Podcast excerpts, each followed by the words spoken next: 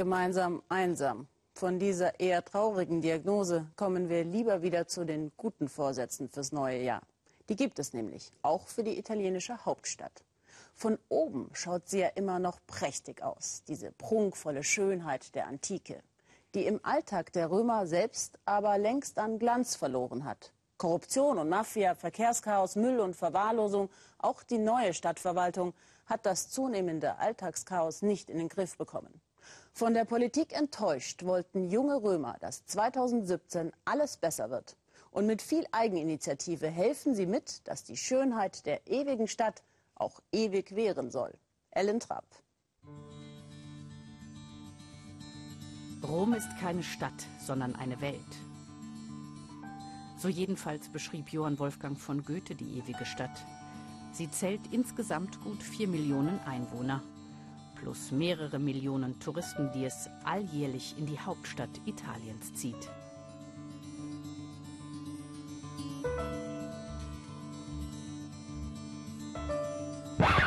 Alle Wege führen nach Rom, heißt es. Unterwegs auf diesen Straßen kann lebensgefährlich sein. Das Müllproblem vielerorts ein Ekelfaktor. Roms Verwaltung kämpft mit Mafia und versinkt im Korruptionssumpf. Und das Stadtbild verwahrlost. Muss das sein? Mitten im Zentrum die Piazza Vittorio, ein Problemkiez. Hier hat Gianluca Giordano mit Freunden im November ein Café eröffnet. Er lebt auch in diesem Viertel und wollte nicht weiter mit ansehen, wie es verkommt. Das Gatsby soll ein Ort des Verweilens sein. Sie haben es aus einem altehrwürdigen Hutgeschäft gezaubert, die Nachbarn sind begeistert.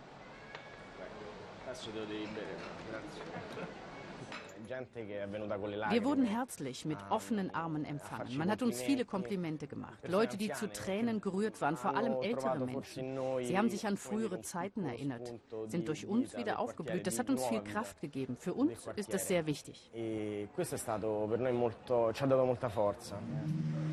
Nach dem normalen Job Schicht im Café. Das Gatsby ist sein Hobby. Ziemlich zeitintensiv. Markenzeichen, man trägt hier weiterhin Hut. Ein Grund, warum sie den Zuschlag vom Besitzer bekommen haben, nicht Inder oder Chinesen, die viel mehr für das Geschäft geboten haben. Doch nur mit dem Café werden die Probleme des Viertels nicht gelöst. Piazza Vittorio momentan öffentliche Toilette für Obdachlose und Drogenumschlagplatz. Die Kommune tut dagegen nichts. Deshalb kamen die Anwohner auf die Idee, einen Verein zu gründen, der den ganzen Platz wiederbeleben soll. Gianluca ist begeistert. Junge Unternehmer und Traditionsgeschäfte wie der Eismacher Fassi machen sofort mit. Gründungssitzung des Vereins zwischen Schoko und Vanilleeis. Ich bin sehr traurig für Rom. So schlimm wie jetzt hat noch kein Römer die Stadt je gesehen. Sie ist ziemlich heruntergekommen.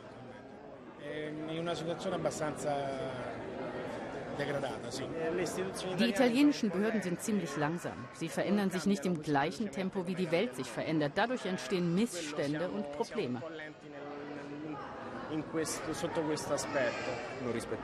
Die Römer respektieren die Stadt nicht, wenn sie beispielsweise Müll auf die Straße werfen. Das regt mich auf. Wir können alles besser machen, von beiden Seiten, Bürger und Behörden. Das Ziel? Der Kommune Beine machen und gemeinsam mit ihr Veranstaltungen für die Bürger organisieren, die Geschäfte beteiligen und vieles mehr. Kriminalität, Dreck, Drogen. Derzeit die Probleme rund um die Piazza Vittorio. Doch einige Kilometer weiter am Stadtrand Roms ist es noch viel schlimmer. Hier regiert die Mafia. Doch an dieser Schule halten sie dagegen. Der Anti-Mafia-Verein Das Sud entwickelt hier eine Anlaufstelle für Kinder und Jugendliche. Danilo Chirico baut unter anderem die Bibliothek wieder auf, die ewig geschlossen war. Prävention ist für ihn ganz wichtig.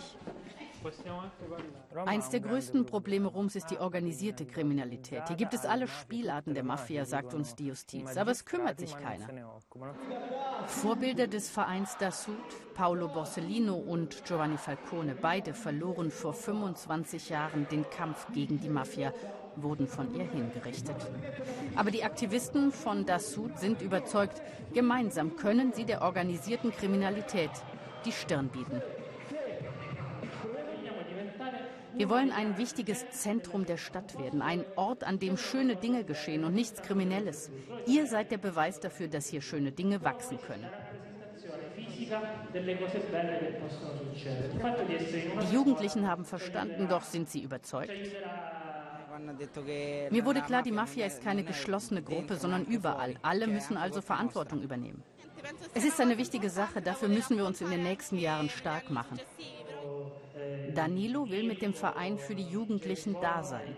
Gerade in schwierigen Zeiten, wenn sie zweifeln oder in Versuchung geraten. Auf der Piazza Vittorio ist Gianluca mit Valentina Coco verabredet. Die Kommune hat auf die ersten Anregungen des Vereins reagiert.